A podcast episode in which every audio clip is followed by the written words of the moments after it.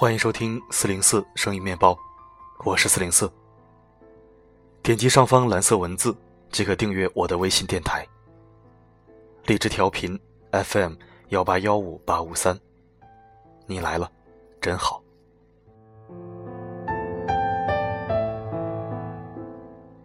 今天为大家分享一篇深度好文章。不被打扰是孩子成长的奢侈品。作者在天。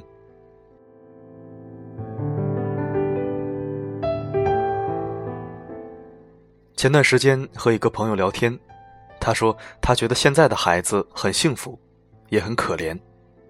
幸福之处是有更好的物质条件和更多的关注，可怜之处是因为现在大多数的孩子都身处于一个孩子和六个大人这样的格局之间，父母、祖父母、外祖父母，常常要受到这几位不同的成年人、不同的信息轮番的干扰，不被打扰。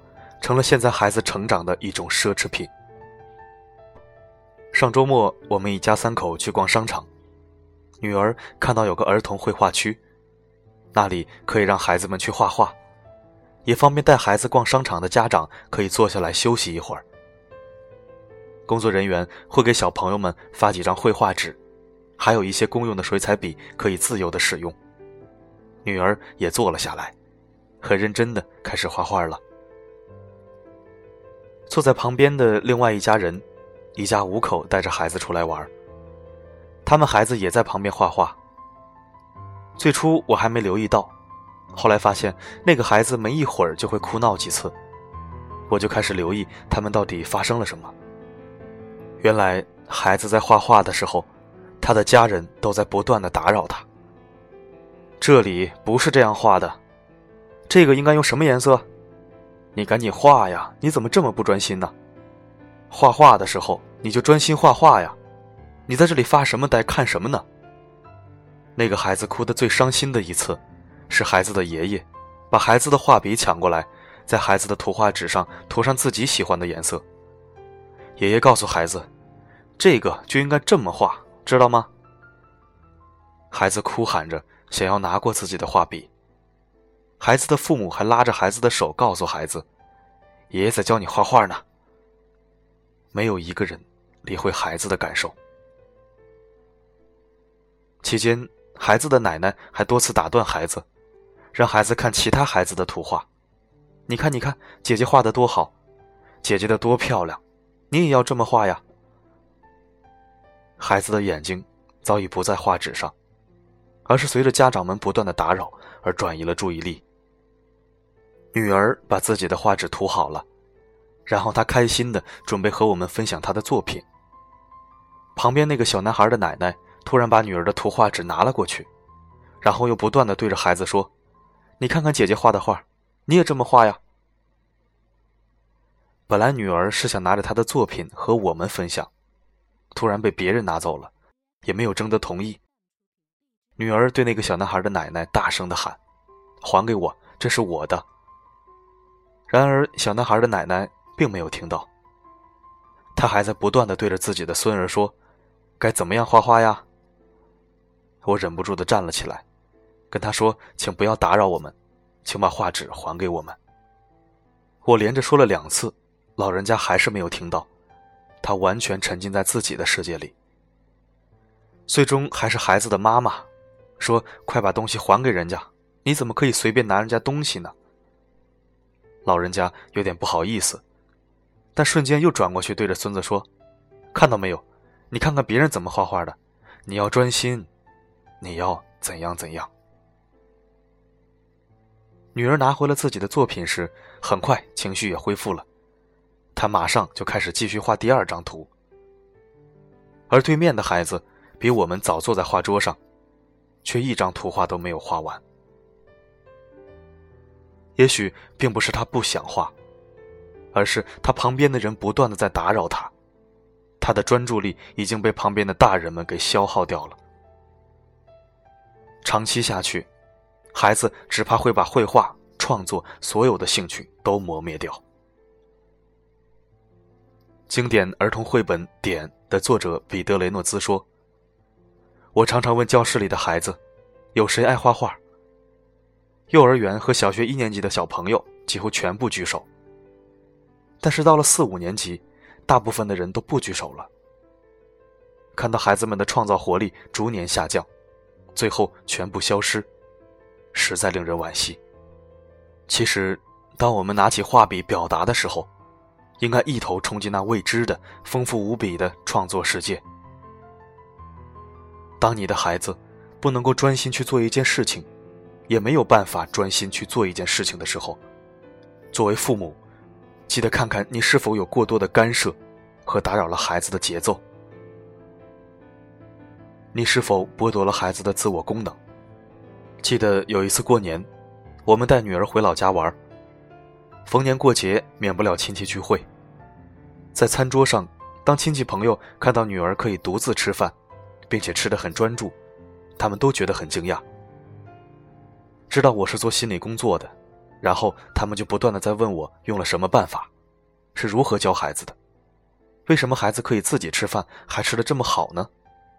再看看有带着孩子的亲戚，除了年纪较大的一些孩子外，其他的孩子几乎都有一到两个大人去喂饭，要么抱着喂，要么追着喂，或者大人在聊天的时候，过一会儿就喊孩子过来吃一口。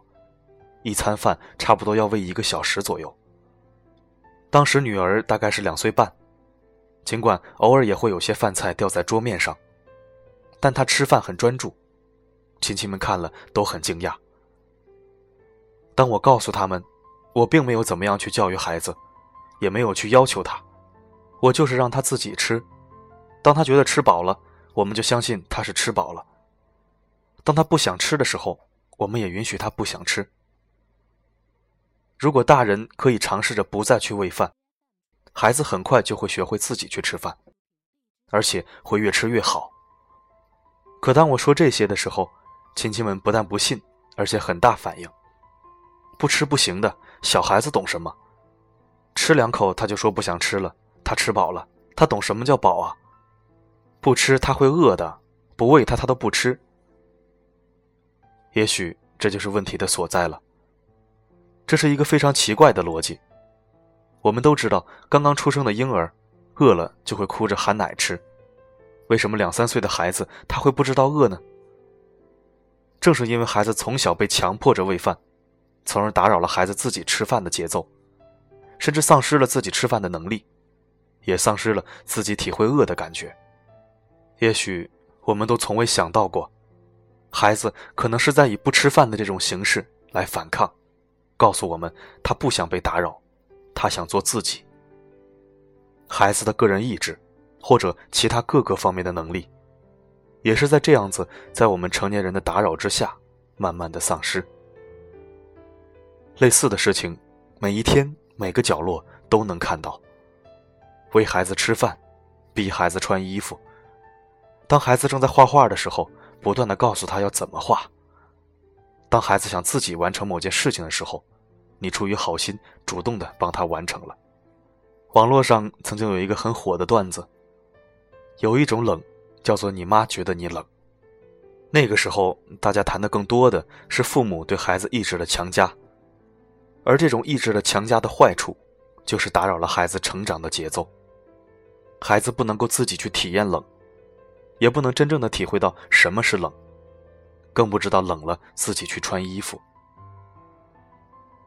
国内著名的心理学家曾奇峰说：“如果养育者在养育孩子的过程中，距离孩子太近，过度包办代替，过度控制，过度指责，就构成了对孩子自我功能的剥夺。”这样的孩子长大后，就会有很多人格不独立的表现，好像一定要有人补救性的帮他做点什么，他才是一个完整的人似的。吉米漫画《我的错都是大人的错》写道：“大人喜欢嘲笑别人的孩子是温室的花朵，却又努力培养他们自己的孩子成为温室的花朵。”很多人会觉得，我都是为了孩子好，一切都是为了孩子。这是爱孩子的表现，但是很多人都没有从孩子的角度去想一下，他是否需要这些？他是否真的需要你的帮助？他是否有主动请你帮助？等孩子稍微大一点的时候，你是否又为此批评过他？我的孩子从来都不主动吃饭，我的孩子画画的时候很不专心。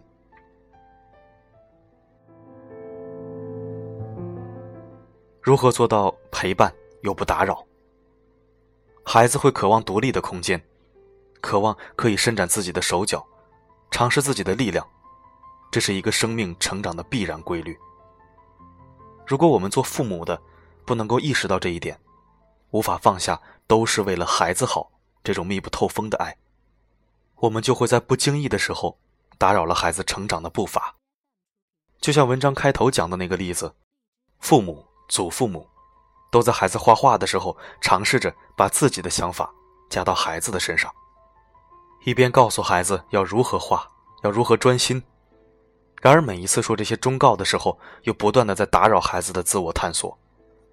我不知道这个孩子平时生活的其他时候是什么样的，但我基本上可以判断，这个孩子对于画画将越来越不会有兴趣了。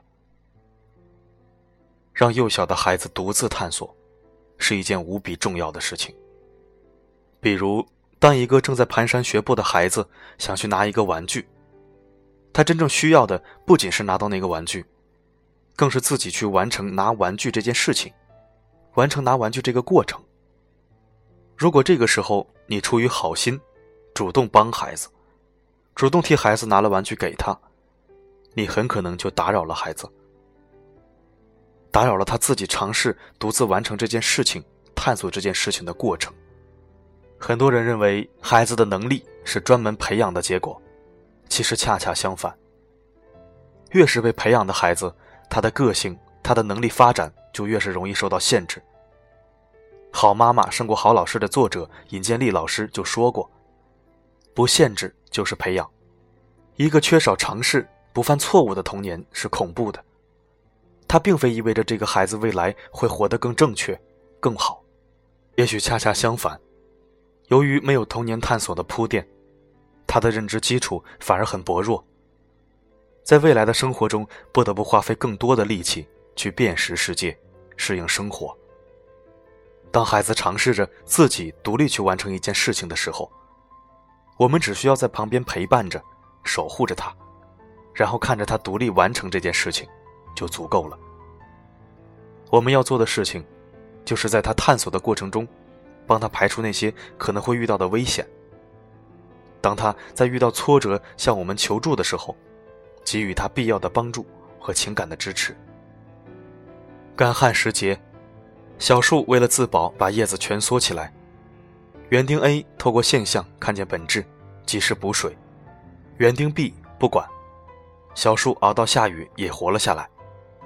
园丁 C 很爱控制，因为叶片伸展有助于吸收阳光茁壮成长，所以不辞辛劳把叶子一片一片掰开。父母若不懂爱，至少不要自作聪明掐断孩子最后的自救活路。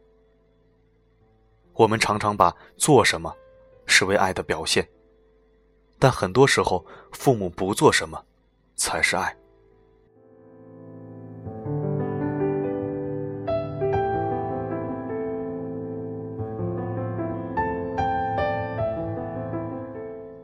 感谢收听，这里是四零四声音面包，一枚可以听的公众号。如果喜欢我的声音，可以关注公众号，每天一到两篇精选文章，我读你听。我的声音能否让你享受片刻安宁？我是四零四 Not Found，我只想用我的声音温暖你的耳朵。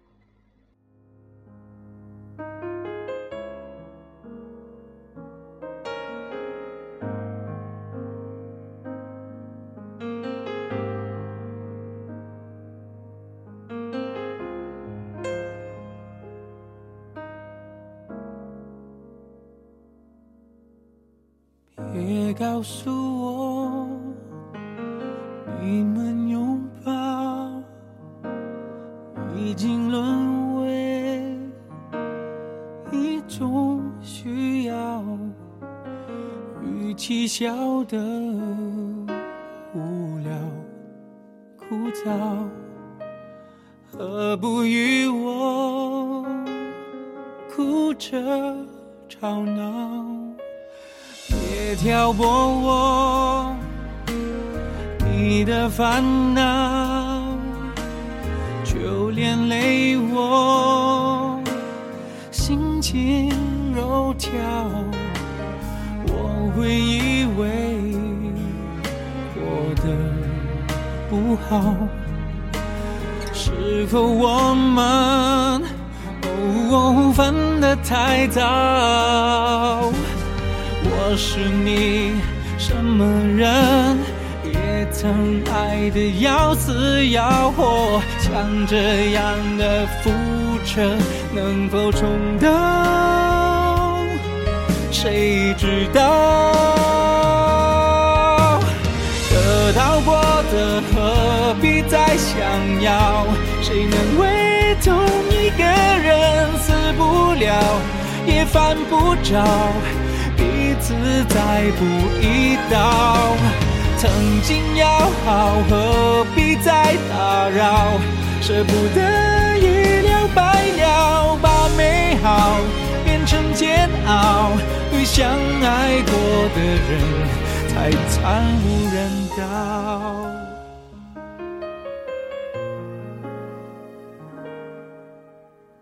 别答应我，会撒娇，只为跟他过得刚好。我会痛恨吃了开窍，否则就会哦言归于好。我是你什么人？可见将来越见越少。我的祝福你敢紧不敢要？我猜到，得到过的何必再想要？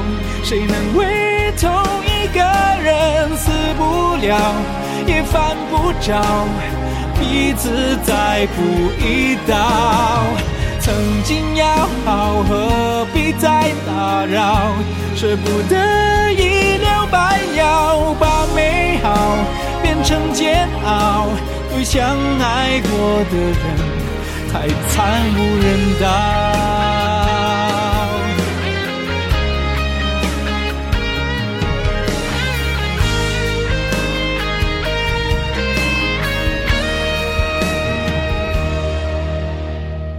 这包袱你还没扔掉，而难道你为了他受伤了？哦，我能为你治疗，得到过的何必再想要？谁能为同一个人死不了，也犯不着，互相再补一刀。好，何必再打扰？舍不得一了百了，回忆也万劫不保。对相爱过的人，别亲了就好，别再缠绕。